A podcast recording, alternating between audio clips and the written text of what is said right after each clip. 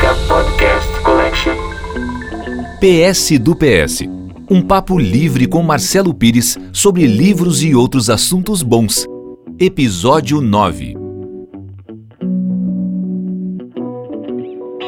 Sem o sim do cinema, sem o pó do poema, sem a ação da canção, sem o ato do teatro, sem o teto de um texto, sem alento do talento, sem o ar sequer de arte, quem atura? Por favor, literatura. A chama azul desta tela. É isso, gente. Começa aqui mais um PS do PS do PS. Você diz quantos PS você bem entender. Esse é o número 9. Sim, estamos no penúltimo PS do PS. Vão ser 10 edições nessa primeira temporada do PS do PS. Depois, se vocês insistirem, mandarem cartas, telefonarem pro América pedindo para que eu volte, eu volto para uma segunda temporada de sucesso e reencontro. Eu vou começar essa edição aqui do PS do PS lendo um poema meu chamado História de Criança para Adultos. É, eu tive a sorte, esse poema acabou entrando numa coletânea, um prêmio off, lá da Flip, a Feira do Livro de Paraty, ou a Feira Literária de Paraty, não me lembro exatamente, mas uma grande feira que já entrou para o calendário internacional dos eventos de livro do mundo inteiro e que reúne grandes escritores, grandes palestras. Eu nunca fui, tenho muita vontade de ir, mas pelo menos esse meu poema foi e entrou na coletânea. Então vou ler para vocês. História de criança para adultos. Do dono do armazém, não lembro nome nem rosto. Isso que eu ia lá todos os dias, meio quilo de pão, um litro de leite. Dos vizinhos, fora a senhora gorda, que tinha inclusive respiração pesada, pouco recordo. Esqueci até dos colegas de aula. Não conto os que viraram retrato. Esses estão na gaveta, orelhas de burro, empilhados. Tudo é névoa, tudo é água. Lembro da calçada quase rosa, cor de areão, cimento no rejunte, cada pedra uma lixa e eu, menino, me lixava. O cheiro de um quartinho, casa da avó, cheiro de fronhas, toalhas, lençóis, coxas cobertas, segue comigo, segue esconderijo. Do barulho metálico que a aliança da minha mãe fazia na louça, lembro. Lembro da minha tia, coque alto, cantando rock, stop com Rolling Stones. E o horror, a palavra Vietcongs. Eu tinha um tio turco que trabalhava na Pepsi. Homem importante, especialista em refrigerante. Se tinha refri, era sábado. Nos dias de semana, os de colégio, nossa frigidaire tremia jarras de quisuco. Posso tomar mais um copo? Amanhã. Tem que dividir com a tua irmã, depois de comer tudo. Agora bebe água, só mais um pouco. No jardim de infância, caí de cabeça em uma pedra. Levei pontos, caí de amores por uma colega de cinco anos e no último dia de aula, devido à nossa separação, caí em prantos. Lembro dessa menina? Nem ao menos do seu nome. Para onde vai a vida que da nossa vida some? Fundo do mar? Fundo de armário? Guardei alguma coisa útil do primário? Onde estão Pedro, Álvares e Cabral? O que é, afinal, ditongo? Tantas as capitais dos estados, tantos os climas do país, tantos os dez mandamentos e os sete pecados. Só ficou a tabuada. Na estante lá de casa, como enfeite da sala, morava a coleção capa dura Conhecer. Pulei muito verbete. Em que página encontro amigo de infância? Cresci em família, tinha parentes, quase escrevi paredes. Impressão, tudo foi mudo. Não viajei de avião. Aventura foi dormir na parte de cima do beliche. Deslembro-me de todos os festivos dezembros. Natal não me ficou nenhum especial. Talvez um na praia. Um que fomos, eu e minha irmã, dar uma volta de carro com meu pai. Quando chegamos, minha mãe disse: Papai Noel passou aqui, acabou de ir embora e ele tem muitas criancinhas para visitar. Um alívio essa desfeita. Temi a barba, a luva, a naftalina. Memória farta? Tenho falha. Menino aéreo, tonto, todos são, deveriam ser, eu fui. Sem graça, talvez. Distraidamente feliz. Parcas lembranças. Tristeza é que marca. Gente, assim, mais uma vez, os capítulos do PS, do PS, do PS, do PS, do PS aqui funcionam de uma forma independente. Eu também vou, quase terminando a série, ainda me apresentando. Esse é um poema que fala muito da minha infância. Eu tive uma infância muito feliz. Nós morávamos na rua Dona Eugênia, em Porto Alegre. Eu morava numa casa de madeira azul, que no inverno, agora há pouco nós estávamos conversando sobre isso aqui, que no inverno no Rio Grande do Sul, o banheiro ficava na parte de fora. Vocês imaginam você com vontade de fazer xixi às três da manhã, com mais ou menos cinco anos, e tá zero graus na rua e a pobre da sua mãe tem que levar você até o banheiro lá para dar certo. Por isso que inventaram uma coisa muito útil chamada penico. Uh, uma coisa muito engraçada e perigosa é que para a gente tomar banho lá na rua se queimava uma tigela de álcool. Aquilo, imagina quantos incêndios não prosperaram. a minha mãe era realmente muito cuidadosa. Mas eu era, apesar de tudo isso, era muito feliz, tive uma infância muito feliz. Eu morava numa casa de madeira, ao lado morava minha bisavó e depois tinha a casa da minha avó e do meu avô. Então nós tínhamos quase meia quadra ali uh, em família e eu todo o pátio toda a parte de trás das três casas uh, era a minha geografia, era o meu mundo e eu muito brinquei ali e só tenho boas lembranças e agradeço muito todo o carinho e o amor que eu ganhei da minha família. Gente, agora eu vou falar de um livro que eu amo. Como vocês sabem, aqui no PS do PS, eu leio muitos posts que eu fiz uh, e que eu faço numa página do Facebook chamada Lê Este Book, Lê Esse Book. Uh, e eu já escrevi sobre esse livro lá em 2016 e agora retomo para vocês. Olha o que eu escrevi no meu post no Lê Esse Book.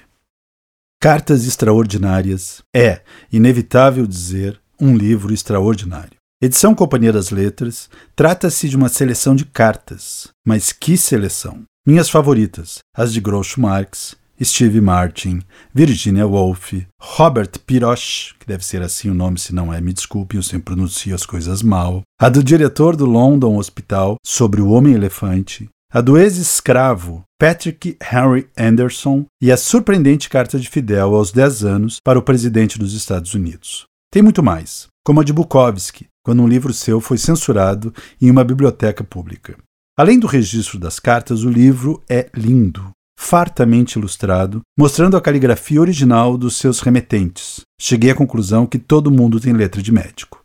Ou jogando a gente na maior nostalgia, relembrando cartas datilografadas. Você merece ser o destinatário deste livro. Foi isso que eu escrevi no Lace Book, e esse livro, Cartas Extraordinárias, é imperdível mesmo. A organização é de uma senhora, Shawan Usher, que adora, tem um blog a, a, respeito de cartas, e foi com o trabalho desse blog, coletando cartas, juntando, organizando, pegando os originais, é que ela chegou nessa edição maravilhosa. Eu decidi ler para vocês a carta uh, de Jordan Anderson para Patrick Henry Anderson. Vejam bem, os dois são Anderson, mas eles não são parentes. É que o seu, o seu Jordan foi escravo do Patrick Harry Anderson. A carta é de 7 de agosto de 1865 e os escravos, muitas vezes, ganhavam o sobrenome dos seus donos. Essa carta é muito legal e veja como é que o livro a descreve antes que eu leia. Em 1864, após 32 longos anos de serviços prestados a seu proprietário, Jordan Anderson e sua esposa Amanda livraram-se de uma vida de escravidão, quando o exército da União os libertou do trabalho incessante numa fazenda. Agarrando a liberdade com firmeza, logo partiram para Ohio, onde Jordan arrumou um emprego remunerado que lhe permitia sustentar a família crescente e não olhou mais para trás. Um ano depois, ao terminar a Guerra Civil, recebeu uma carta de Patrick Henry Anderson, seu antigo proprietário, que lhe pedia para voltar a trabalhar para ele e ajudá-lo a salvar a fazenda.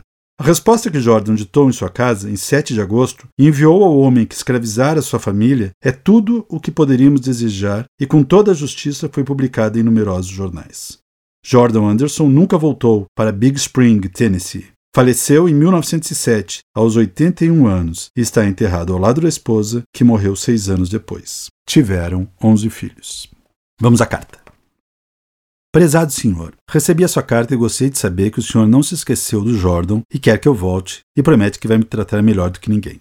Eu estava preocupado com o senhor. Pensei que os Yankees já o tivessem enforcado há muito tempo por causa dos rebeldes que encontraram escondidos na sua casa. Acho que eles não sabem que o senhor foi até a casa do coronel Martin para matar os soldados da União que os colegas deles deixaram lá no estábulo. Apesar de o senhor ter atirado em mim duas vezes antes de eu sair daí, eu não queria que o senhor fosse ferido e fico contente de saber que ainda está vivo. Seria bom voltar para aquela velha casa e ver a senhorita Mary, a senhorita Martha, e o Alan, e a Esther, e o Green e o Lee. Dê lembranças minhas a todos e diga a eles que quero encontrá-los no outro mundo, se não os encontrar nesse. Eu teria ido ver todos vocês quando estava trabalhando no hospital de Nashville, mas um vizinho me falou que o Henry queria me matar.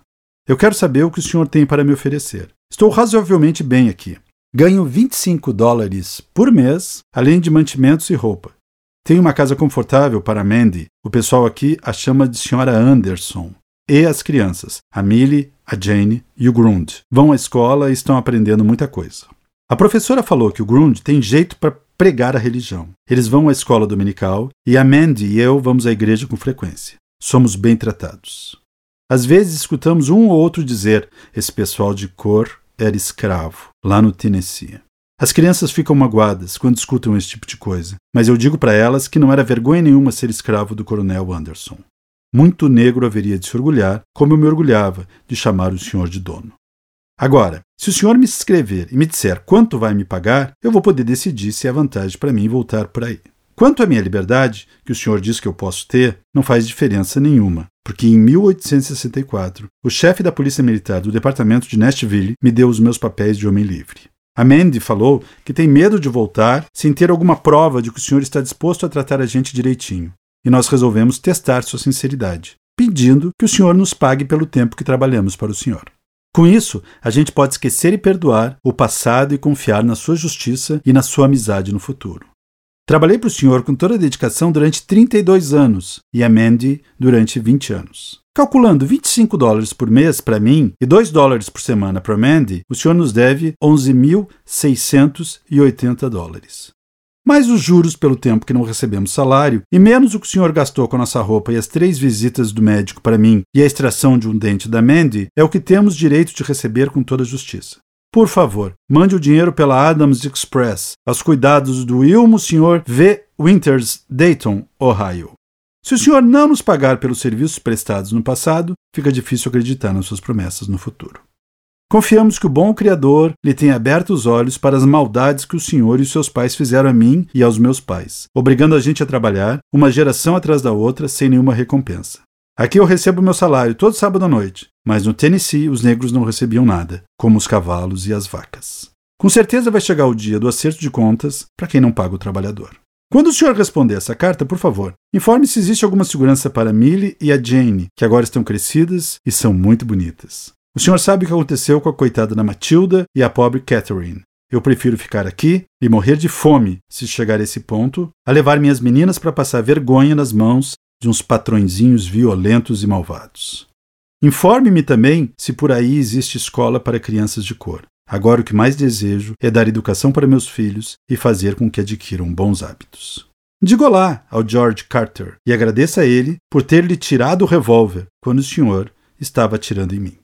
Do seu antigo servidor, Jordan Anderson. Essa carta é uma coisa sensacional. Porque esse cara, esse grande Jordan Anderson, ele escreveu com um senso de realidade e ao mesmo tempo um senso de ironia que é um documento do valor que se tem quando uma pessoa uh, adquire respeito, adquire emprego, adquire salário e se livra de uma coisa baixa e torpe como a escravidão.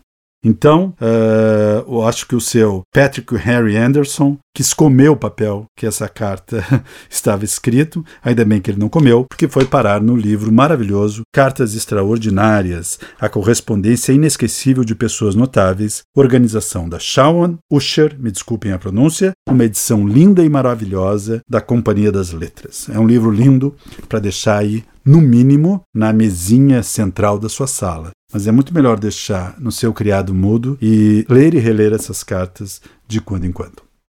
Agora vou ler um texto de minha lavra, um texto de minha autoria chamado Orgulho e Preconceito. Acho que combina com a carta que a gente acabou de ler.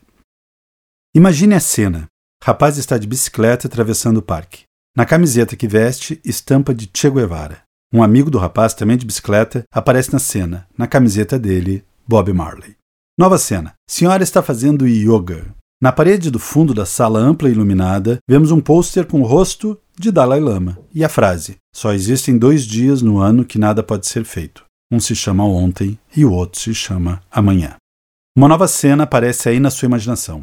Um executivo toma café em seu escritório. Na xícara, vemos um retrato pop colorido de Mao Tse Tung. Outra cena: menino na escola, sala de aula. Sobre a mesa, o estojo de lápis tem uma foto de Pelé e na capa do caderno, foto de Neymar. Nova cena: bairro boêmio, bar de universitários. Na bolsa de uma jovem, estampa de Jesus Cristo. No boné de outro, Martin Luther King.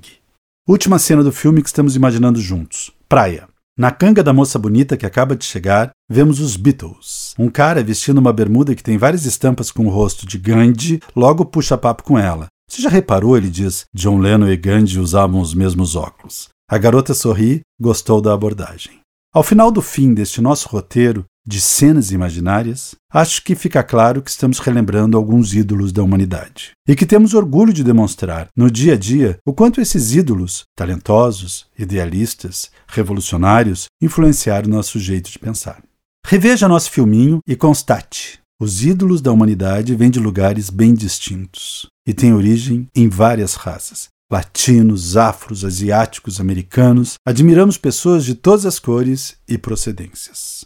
Se a humanidade é pródiga em gerar gente admirável pelos quatro cantos do mundo, vale perguntar como é que ainda pode existir gente que julga alguém apenas por sua aparência, apenas por sua origem, apenas por sua estampa. O mundo já melhorou muito em tolerância, mas precisa melhorar muito mais. A ponto de não apenas tolerarmos os outros, mas nos divertirmos com os contrastes. Vamos parar de nos assustar quando vemos na rua um sujeito que, com as mesmas roupas, a mesma cor de pele, a mesma atitude, a gente aplaude quando surge na tela da TV. A ironia é que uma pessoa que, por ser diferente, sofre o preconceito, de repente, justamente por ser diferente, é que vira um ídolo de todos nós. Eu ergo meu copo com a estampa de Nelson Mandela e faço um brinde para todos vocês. Aqui no PS do PS do PS, quem me acompanhou, quem teve paciência uh, desde o número 1 até este número 9 que estamos aqui fazendo, uh, percebeu que eu falei de muitas, muitas, muitas, muitas escritoras mulheres. Uh, eu fiz questão disso. E eu não poderia terminar essa primeira temporada do PS do PS sem falar da canadense Alice Munro. Me desculpe, eu tenho muita vergonha das minhas pronúncias, tá, gente? Mas é Alice Munro. M-U-N-R-O. Essa senhora é incrível e eu precisava falar dela com vocês. Dona Alice nasceu em 1931 no Canadá. Olha, olha que sensacional. Ela é dona da livraria mais famosa do seu país. Ela é uma das escritoras mais respeitadas do momento da literatura de língua inglesa. Ela é incrível. Ela é autora de diversos livros de contos. Ela é contista. Já foi traduzida para mais de 10 idiomas. E é claro, depois de ter recebido numerosos prêmios, de ter leitores pelo mundo inteiro, Dona Alice ganhou o Nobel de Literatura em 2013. Nada mais merecido. Mas uma coisa que é muito importante a gente imaginar que foi pela primeira vez que o Nobel foi dedicado, foi destinado a um escritor especializado em contos. Eu descobri Alice lendo um livro maravilhoso chamado Felicidade Demais, mas tem vários livros dela publicados no Brasil, uh, principalmente pela Companhia das Letras. Vida Querida, é uma série de títulos. E tem gente que pode estar assim: será que não conhece essa mulher de algum lugar? Você pode conhecer sim, de um filme do grande cineasta espanhol Pedro Almodóvar.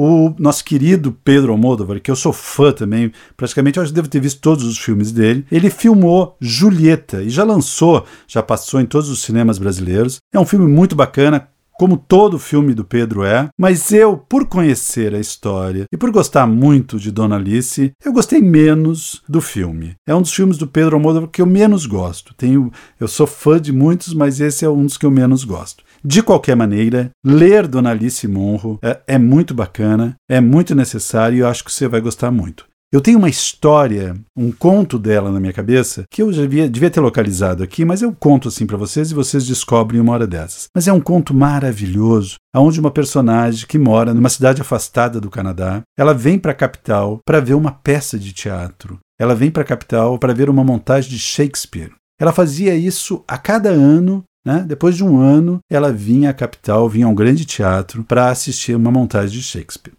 E ela assiste, se encanta e, por estar tão encantada, esquece toda a sua bolsa com todos os seus documentos e seu dinheiro no teatro. E depois volta e não localiza isso. E ela fica perdida. totalmente na capital sem saber como voltar para casa. Ela está chorando à beira do rio quando um senhor, um homem uh, estrangeiro que não é canadense, a ajuda, dá dinheiro para ela voltar, faz um jantar para ela e os dois se apaixonam.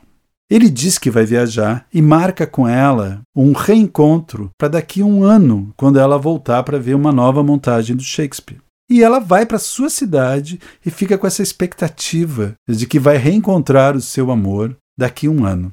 E isso acontece um ano depois. Ela volta para a capital, ela volta para o teatro, uh, ela assiste uma peça de Shakespeare, ela se controla, inclusive, né? Mas ela assim, ela sai no intervalo, ela não consegue chegar até o final e ela vai até a casa daquele homem, daquele estrangeiro que ajudou. E quando chega lá, ele trata ela de uma maneira duríssima. Ele trata ela de uma maneira maluca. Ele manda ela embora, expulsa ela de casa. Inclusive tinha um cachorro grande, solta o cachorro literalmente nela. A partir daqui eu não conto mais. Uh, eu estou criando um clima para ver se você procura esse conto aí entre os contos da Alice, porque o desfecho desse conto e o mistério que ele traz, porque esse homem tratou assim, aparentemente, o amor da sua vida, é sensacional. Eu recomendo este conto, eu recomendo as histórias de Alice Munro e tenho certeza que se você descobrir o universo dessa contista, você vai ficar tão encantado com ela como eu sou. Gente, já está me dando aflição, porque chegamos aqui ao final do PS, do PS, do PS número 9 e teremos nessa temporada apenas mais um, The Last One, que virá a seguir e nós vamos nos reencontrar. Eu termino esse número 9 lendo um poeminha que eu escrevi quando eu estava lá no Facebook, eu tenho, já contei para vocês, o Facebook, onde eu comento os livros que eu gosto, e me deparei, como a gente se depara tanto, com o ódio que existe nas redes sociais e as pessoas brigando, as pessoas se xingando, as pessoas vivendo um clima de fla-flu, todo mundo odiando todo mundo, é um grenal constante, né? Então, eu pensando nisso, eu escrevi um poema uh, que saiu assim meio inteiro, de chofre, como se dizem, e eu postei imediatamente uh, para convidar que as pessoas sejam um pouco mais doces uh, uh, nas redes sociais, no Facebook, por exemplo. E se há tanto ódio, eu escrevi o seguinte: Eu gosto de gostar. De um gesto, de um jeito, de um modo de olhar. Eu gosto de defeito, uma esquisitice, mania, sotaque. Eu gosto de gente. Sem roupa ou de fraque. Valente de verdade ou meio de araque. Eu gosto de gostar. Gostam do seu rosto? Eu gosto do seu joelho. Tenho gosto de gostar de um rico cotovelo. Eu gosto de gostar, de homem ou mulher, de comer de garfo ou colher, de uma história qualquer. E se você não gostar, de eu estar aqui gostando, não vamos nos desgastar. Digo obrigado, bom dia e vou gostar em outra freguesia. Seja clara. Gente, voltamos no PS do PS número 10. Bons dias, gostem bastante por aí, que eu vou continuar gostando por aqui. Fazendo jus ao nome aqui do nosso PS do PS do PS, eu vou fazer um breve PS antes do final. Gente, eh, acessem aí uh, o Facebook, o site, procurem nas redes sociais o American Podcast Collection. Uh, além de toda a série do PS do PS, lá estarão os 10 capítulos aguardando por vocês. Também tem outras atrações especiais muito legais, muito legais, que vão desde você vai descobrir coisas incríveis, por exemplo, sobre Elis Regina ou sobre o mundo em viagens incríveis num programa de turismo que tem. Então, procurem lá que vocês vão descobrir coisas bem legais. Além aqui do Pirescast, que nem eu chamo o meu, tem outros podcasts muito bacanas esperando por vocês. Tchau! Em plena meia-noite, em pleno meio-dia, minha ciência, minha escola, minha notícia, minha noção. Seja